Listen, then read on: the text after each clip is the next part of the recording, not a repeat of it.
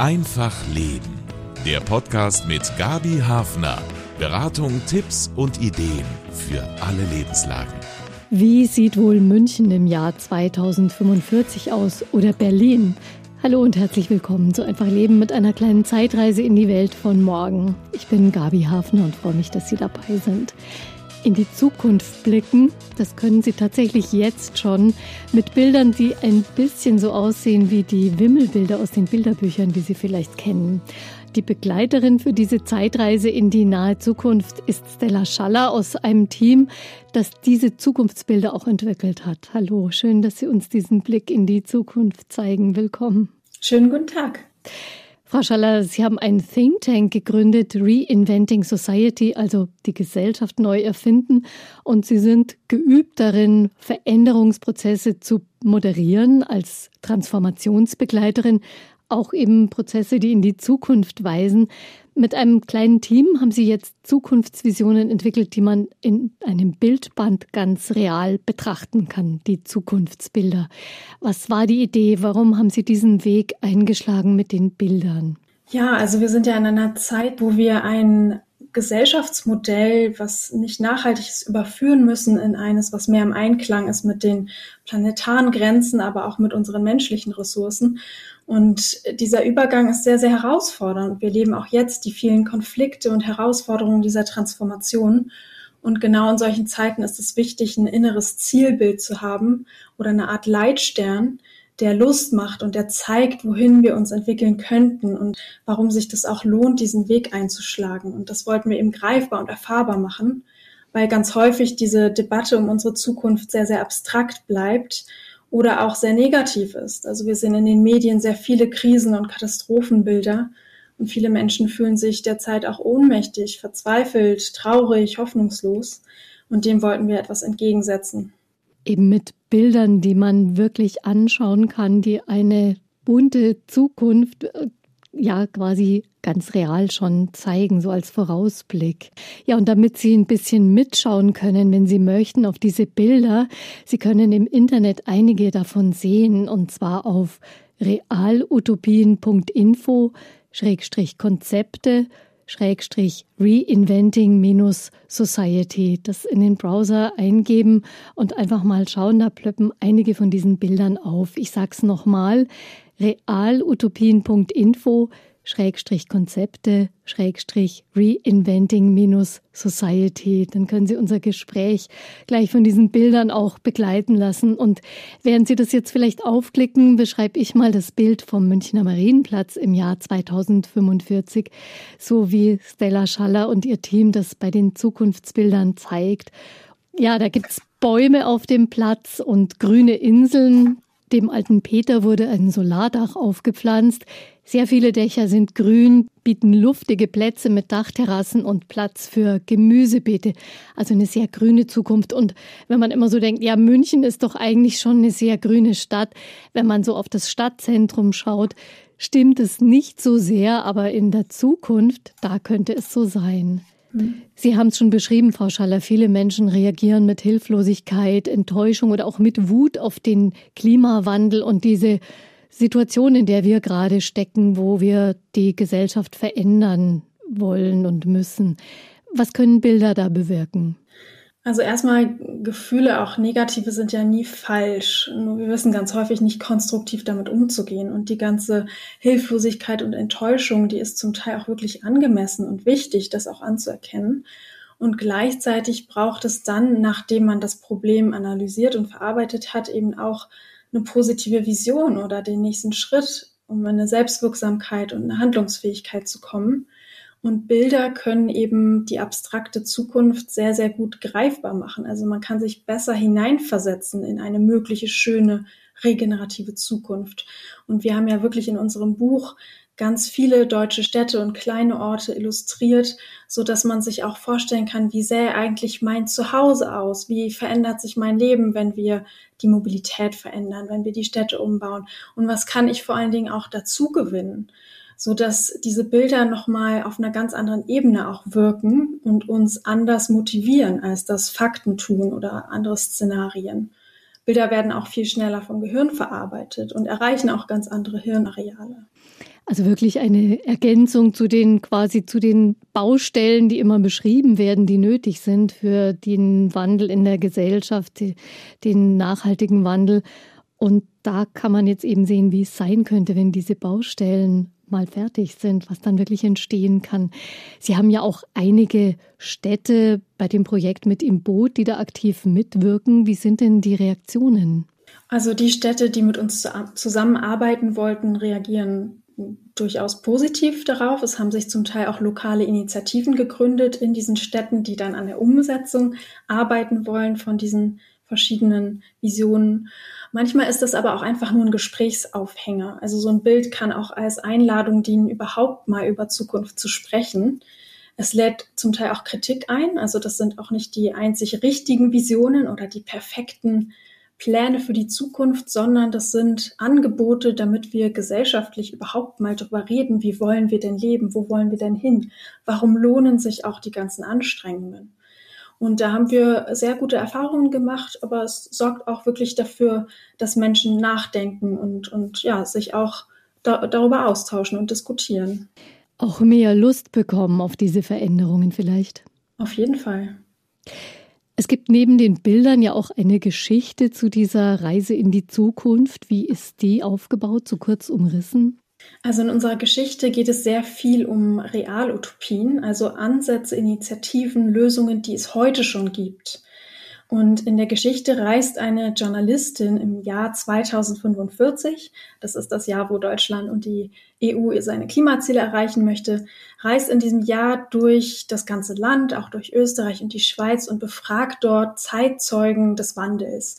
Menschen, die die große Transformation mitgestaltet haben, miterfahren haben um nachzuvollziehen, was waren jetzt eigentlich die großen Schalter, die wir umgelegt haben, was waren die wichtigen Entwicklungen und wie ist uns das gelungen, in dieser Zukunft überhaupt zu landen. Also sie geht auf eine Art Forschungsreise und ähm, dabei erfährt sie von den vielen Realutopien, also die Dinge, die schon im Jahr 2023 existiert haben und größer geworden sind, sind sich verbreitet haben und lernt einfach viel über diese ganzen Ansätze.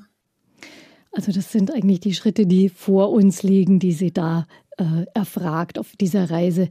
Es geht ja auch darum, dass zum Beispiel Städte sich quasi neu erfinden, nachhaltig erfinden. Das klingt schon ziemlich umwälzend. Was ist denn da alles neu?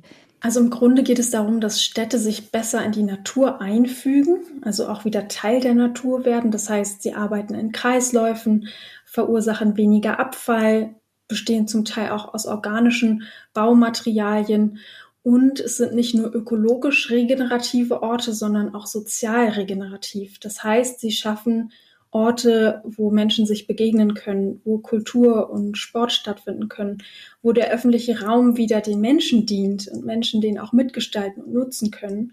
Also das sind ähm, Orte, ja, die wirklich die, die soziale Gemeinschaft auch wieder heilen. Also wir stecken derzeit in einer unglaublichen Polarisierung und Spaltung. Und in unseren Visionen sind das, sind, dienen auch die Städte dazu, den Zusammenhalt zu stärken. Da gibt es auch viele Partizipativangebote, sowas wie Bürgerräte oder Quartiersräte, wo man auch gemeinsam über die Zukunft beratschlägt. Und es gibt sehr viel mehr Pflanzen und Renaturierung. Also die Städte sind grün und lebenswert. Sie sind auch gut für unsere körperliche Gesundheit, weil das ganze Grün wirkt sich ja nicht nur auf unseren Geist aus, wir fühlen uns besser, sondern auch auf unseren Körper. Also das sind Städte, die für Menschen geplant sind und eben mehr im Einklang mit der Natur. Mhm. Also wirklich ein großer Reset eigentlich auch für die Entwicklung der Städte mit sehr viel Grün. Das sticht wirklich ins Auge. Auf den Bildern, Bäume, auf Dächern und Fassaden ist viel Grün. Es sind Fußgänger zu sehen, aber so gut wie keine Fahrzeuge. Wohin sind die denn verschwunden? Also es gibt noch Autos, aber viel weniger als früher. Stattdessen sehen wir in unseren Visionen ein großes, breites Angebot an Mobilitätslösungen, also Schwebebahnen, Magnetbahnen. Wir sehen E-Busse, auch viele Ruftaxis, Sammeltaxis und natürlich sehr, sehr breit ausgebaute Fahrradbahnen. Also die mag ich besonders gerne in unseren Grafiken. Einfach richtig breite, schöne Wege, die sich durch die Stadt schlängeln. Und vieles ist in diesen Städten auch im direkten Umfeld erreichbar. Also man muss gar nicht mehr so weite Distanzen auf sich nehmen. Also das wandelt das Bild der Städte schon sehr stark. Das fällt tatsächlich auf den Zukunftsbildern sehr auf, dass da auch nicht so ein, so ein Gedränge ist auf den Straßen, sondern wie Sie schon sagten, Fahrradbahnen, das hat eine ganz andere Weite. Aber es geht ja nicht nur um die Umgebung, in der die Menschen leben, es geht auch um Einstellungen, um die Handlungsfähigkeit, Stichwort Bildung. Auch dafür hat das Team ja eine Zukunftsvision entwickelt. Was, was steht da im Zentrum? Ja, ganz wichtig. Also in unserem Buch geht es nicht nur um Städte, sondern darum, wie sich die Gesellschaft selbst auch wandeln kann, um in einer nachhaltigen Zukunft zu landen. Und da geht es ganz viel um eine innere Entwicklung auch. Also wir schreiben zum Beispiel von neuen Kompetenzen, die wir brauchen, Transformationskompetenzen, ähm, sowas wie emotionale Intelligenz und Mitgefühl, dass wir überhaupt in der Lage sind, in harmonischen, friedlichen Beziehungen miteinander zu stehen, dass wir konstruktiv in Dialog sein können. Aber auch so Dinge wie systemisches Denken. Wir sind in einer unglaublich globalisierten, komplexen Welt und da ist systemisches Denken eine ganz wichtige Zukunftskompetenz. Und so gibt es in unserer Vision eben auch neue Schulfächer, die einen ausstatten für die Herausforderungen dieses Jahrhunderts. Jetzt ganz konkret auf Schulen bezogen steht bei uns im Zentrum wirklich ein positives Menschenbild. Also wir gehen davon aus, dass Kinder grundsätzlich lebendig sind und neugierig und auch lernen wollen. Und in den Visionen schreiben wir, dass Lehrer wie Ermöglicher sind, also die Schüler begleiten auf ihrer individuellen Lernreise und Talente fördern. Außerdem gibt es auch viel mehr Generationenlernen. Also da sind Schulen offene Bildungseinrichtungen, wo auch ältere Menschen reinkommen können, ihr Wissen weitergeben und wirklich auch in Beziehung mit den jungen Menschen sind. Genau, das sind so ein paar Aspekte. Aber im Grunde geht es darum, die, die Neugierde zu fördern, die Lebendigkeit auch von Kindern. Mhm. Und auch den, den Älteren zu ermöglichen, da noch dazu zu lernen, denn da gibt es sicher auch einen großen Nachholbedarf. Wir erfahren das ja jetzt schon Meinungsverschiedenheiten und Konflikte um die richtigen Schritte in die Zukunft, die sind gerade enorm. Stichwort Heizungsgesetz, Verbrenner aus. Können die Menschen im Jahr 2045 dann besser mit solchen Debatten umgehen und was brauchen sie dafür, um das zu lernen? Also heute stecken wir tatsächlich in diesen starken Polaritäten, wo Themen, die eigentlich die gesamte Gesellschaft betreffen, auf einmal links oder rechts sind oder in die eine oder andere Ecke gestellt werden. Und das ist dort sicher anders, weil Menschen gelernt haben, konstruktiv auch Konflikte auszutragen und Bedürfnisse des anderen zu verstehen. Also wir haben gelernt, mit uns selbst und unseren eigenen Bedürfnissen in Kontakt zu sein und die in einem gewaltfreien Austausch zu kommunizieren und andere Menschen wirklich auch zu sehen.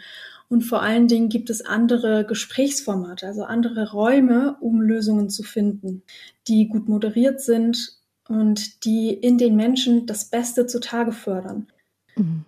Also tatsächlich konkrete Ideen, um diese Blockadesituation oder dieses Gefühl, dass wir uns im Moment gegenseitig blockieren, bei diesen Schritten in die Zukunft aufzulösen. Ja, im Hier und Jetzt des Jahres 2023 hat es zum Beispiel in München richtig viele Konflikte gegeben unter den Anwohnern einer Straße, in der versuchsweise und vorübergehend auf einer Länge von 300 Metern, also wirklich nicht länger, Parkplätze begrünt wurden oder eben in Spielflächen umgewandelt. Es gab da Anwohner, die Kinder mit der Wasserpistole bespritzt haben vom Balkon aus wegen des Lärms.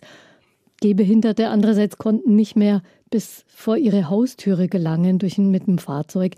Die einen waren beglückt, die anderen wütend. Wundert Sie das? Also das wundert mich einerseits und andererseits auch nicht. Erstmal, es gibt sehr viele gute Gegenbeispiele. Also in Wien zum Beispiel hat man hunderte Parkplatzflächen umgebaut in sogenannte Grätzeloasen und heute will die niemand wieder hergeben. In Barcelona in Barcelona hat man ganze Straßenkreuzungen gesperrt und Superblocks daraus gemacht, wo Menschen sich begegnen können, spielen können, wo es Hochbeete gibt. In Gent hat man den Autoverkehr über Nacht für die Innenstadt gesperrt und das wollte wirklich niemand wieder hergeben und gehört heute auch zur Identität der Stadt. Aber in Barcelona und werden ja gerade, gibt es ja gerade mit dem neuen Bürgermeister, glaube ich, ein, ein Rollback, wo eigentlich Teilweise, neue genau. Superblocks nicht mehr aufgemacht werden sollen. Also es sind, es sind schon harte Auseinandersetzungen. Es sind Auseinandersetzungen und es ist auch ganz normal in einer Transformation, dass man erstmal experimentieren muss und dass es Schritte nach vorne und Schritte zurück gibt, dass sich zum Teil auch Privilegien verschieben. Es ist meistens einfach eine Phase, wo wir uns daran gewöhnen müssen an etwas Neues und häufig wollen wir dann tatsächlich auch gar nicht mehr zurück. Was könnte es brauchen oder was könnte helfen, dass so eine Vision, wie Sie es in den Bildern zeigen, auch gemeinsam oder breiter getragen wird? Müssen wir da einfach unsere Toleranz vielleicht ausbauen? Ja, auf jeden Fall. Also wir müssen erstmal verstehen, dass wir die Transformation bei Design oder bei Disaster haben können. Also dass wir ohnehin die ganzen Veränderungen bekommen. Und wir haben aber jetzt auch die Möglichkeit, sie proaktiv und gemeinsam zu gestalten. Und je mehr Menschen sich dabei einbezogen fühlen und Ideen beisteuern können, desto besser. Das darf nicht mehr so eine Pseudobeteiligung sein, wo man Beteiligungsformate macht, die dann am Ende doch nicht einfließen. Das merken Menschen einfach. Und ich denke, wir müssen auch viel mehr darüber sprechen, was wir gewinnen können durch diese Veränderungen und was es kostet, sie nicht zu machen. Also wir sprechen sehr, sehr viel über die Kosten von Klimaschutz, aber sehr wenig über die Kosten des Nichthandelns. Wir hatten in den letzten Jahren sehr viele tausend Hitzetote beispielsweise. Und darüber wird aber wenig gesprochen. Und ich denke, da braucht es einen Bewusstseinswandel, sehr viel Kommunikation, aber auch ein ernsthaftes Interesse daran, was wirklich die Sehnsüchte, Wünsche und insbesondere auch die Ängste sind von Menschen. Springen wir mal ins Jahr 2045. Sind denn die Städte trotz Extremwetter bewohnbar geblieben?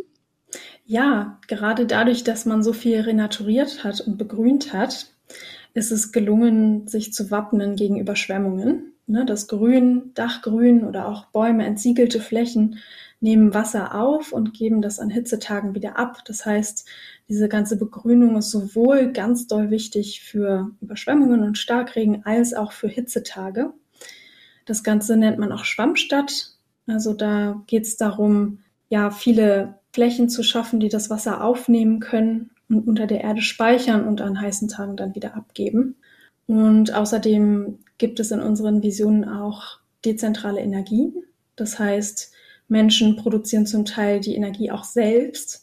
Und das macht natürlich ein viel resilienteres und diverseres Energiesystem. Zum Beispiel, mit welchen Techniken wird es gemacht? Ja, zum Beispiel schließen sich Bürgerinnen zusammen zu Solargenossenschaften und stellen gemeinsam Solarpaneele auf oder Kleinwind, wovon sie dann auch selbst profitieren wirtschaftlich. Mhm, da gibt es ja erste Ansätze, aber im Moment sind es noch wenig. Wird es mehr Beteiligung von allen brauchen, vielleicht auch mehr Einmischung an dem einen oder anderen Punkt bei konkreten Schritten, die man gehen kann, aber auch um solche Visionen wirklich gemeinsam zu tragen, damit was vorankommt?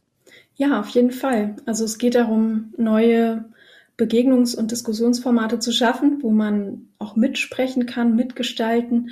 Es wird nicht reichen, wenn die Politik top-down die Maßnahmen umsetzt, sondern wir brauchen die Expertise, den Einsatz von allen Menschen. Insbesondere wenn es um lokale Veränderungen geht, da brauchen wir ganz viel Beteiligung und wir müssen auch lernen, diese ganze Diversität wirklich zu schätzen und in einen kreativen Prozess zu führen anstatt in einen Streit. Und im Endeffekt kann jeder, egal wo, einen Unterschied machen im eigenen Umfeld. Und umso wichtiger ist es, dass wir eine gemeinsame Vision haben, damit auch klar ist, was kann ich in meinem Umfeld tun, um da vielleicht ein kleines Puzzlestück dafür einzusetzen.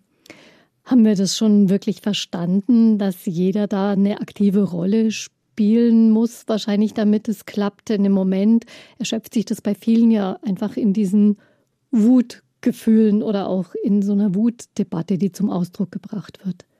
Nicht so richtig. Und das ist ja auch eine ganz wichtige Aufgabe der Politik, starke Visionen zu formulieren und die Menschen dafür zu begeistern, auch das mitzugestalten und sich dafür einzusetzen und diese Kommunikationsleistung zu machen. Wie haben Sie denn die Faktenlage von heute, das Wissen um nötige Maßnahmen einfließen lassen in die Zukunftsbilder? Also wir drei AutorInnen haben alle einen Hintergrund im Bereich Nachhaltigkeit, Politikwissenschaft, Ökonomie und bringen da das wichtige wissenschaftliche Vorwissen mit, haben aber darüber hinaus wirklich auch unzählige Interviews geführt mit Expertinnen aus dem Bereich klimapositives Bauen zum Beispiel oder Energiegenossenschaften oder mit dem Verein Mehr Demokratie e.V., der die Bürgerräte organisiert deutschlandweit und uns da nochmal die Impulse geholt und auch die aktuellen Informationen und im Grunde basieren unsere Visionen wirklich auf den Leitplanken, die auch vorgegeben werden durch wichtige wissenschaftliche Institutionen wie der Internationale Weltklimarat oder das Potsdam Institut für Klimafolgenforschung. Also da bauen wir drauf auf und gleichzeitig haben wir jetzt nicht berechnet, wie viele Solarpaneele wir brauchen, um die Klimaziele einzureichen. Also äh, einzuhalten. Es sind vielmehr Inspirationsbilder. Mhm. Das heißt, das sind hm, Visionen, Utopien, in denen schon sehr viel Realität oder Dinge, die, die schon realisierbar sind, drinstecken. Richtig. Bei welchen Punkten sehen Sie denn schon ganz konkrete Ansätze für die Zukunftsvisionen oder sogar Lösungen? Und bei welchen Fragen sind wir da eher noch am Anfang? Also egal, wohin man schaut, in welchen Sektor, man findet überall schon die Keime von etwas Neuem, von einer regenerativen Gesellschaft. Und das hat uns während der Recherchen auch so inspiriert. Es gibt diese regenerativen, nachhaltigen Praktiken und Ansätze wirklich überall. Wenn wir zum Beispiel in den Bereich Landwirtschaft schauen, gibt es ganz tolle regenerative landwirtschaftliche Techniken, sowas wie die Permakultur, die den Boden fruchtbarer zurücklassen, als sie ihn vorgefunden haben. Wenn wir in den Bereich Wirtschaft schauen, gibt es dort die Gemeinwohlökonomie oder auch die Donutökonomie, die Methoden entwickelt haben, um wirtschaftliches Handeln nicht nur anhand von finanziellem Wachstum zu bemessen, sondern wirklich schauen, was trägt ein Unternehmen zum Gemeinwohl bei. Und im Bereich Bauen gibt es regenerative Baustoffe, sowas wie Holz und Lehm und Schilf, die nicht wie jetzt Stahl und Beton Klimakiller sind, sondern Klimaschützer, die die Fähigkeit haben, CO2 zu binden. Und das ist wirklich inspirierend, weil es überall diese Realutopien und diese Ansätze gibt, die uns in diese Zukunft auch führen. Auch im Bereich Kultur oder innere Entwicklung gibt es Bewegungen, die schon im Entstehen sind, sowas wie die Inner Development Goals, die erarbeitet haben, was sind eigentlich diese Zukunftskompetenzen, diese Fähigkeiten, die wir brauchen, um mit uns und mit anderen in, ja, in einen konstruktiven Umgang zu kommen. Also es gibt schon ganz viel Werkzeug, mit dem man sich auf den Weg machen kann. Was ist denn Ihr persönliches Lieblingsbild oder Detail bei diesen Zukunftsbildern? Also ich mag die Visualisierung vom Lune-Delta in Bremerhaven ganz gerne. Das ist ein Quartier, was sich in unserer Zukunftsvision in die Natur integriert hat, wo alles grün ist und es eine sehr, sehr lebendige Moorlandschaft gibt mit Nistplätzen für Vögel und Häuser aus Naturmaterialien. Und dieses Bild finde ich einfach unglaublich schön als Vision, wie der Mensch mehr im Einklang mit der Natur leben und auch arbeiten könnte. Da würde ich auch sofort hinreisen wollen. Sind Sie denn zuversichtlich, dass viele Gegenden in Deutschland im Jahr 2045 den Zukunftsbildern ähneln werden? Also manche ja und manche nein. Ich denke, die Zukunft ist wirklich völlig offen und sie wird nur so werden können wie in unserer Vision, wenn wir sie heute gestalten. Und ich hoffe sehr, dass wir uns auf diesen Weg machen. Ja, das können wir uns alle nur wünschen. Ganz vielen Dank für den Blick in die Zukunft an Stella Schaller und auch das ganze Team. Dankeschön. Dankeschön. Einen Link auf die Buchausgabe der Zukunftsbilder gibt es in den Informationen zu dieser Folge von Einfach Leben und auch nochmal den Link auf ein paar Beispiele. Danke fürs Zuhören, sagt Gabi Hafner. Lassen Sie doch gerne ein paar Sterne da, wenn Sie unser Gespräch interessant fanden. Und wenn Sie einfach Leben abonnieren, verpassen Sie keine Folge. Bis bald. Das war Einfach Leben ein Podcast vom katholischen Medienhaus St. Michaelsbund, produziert vom MKR.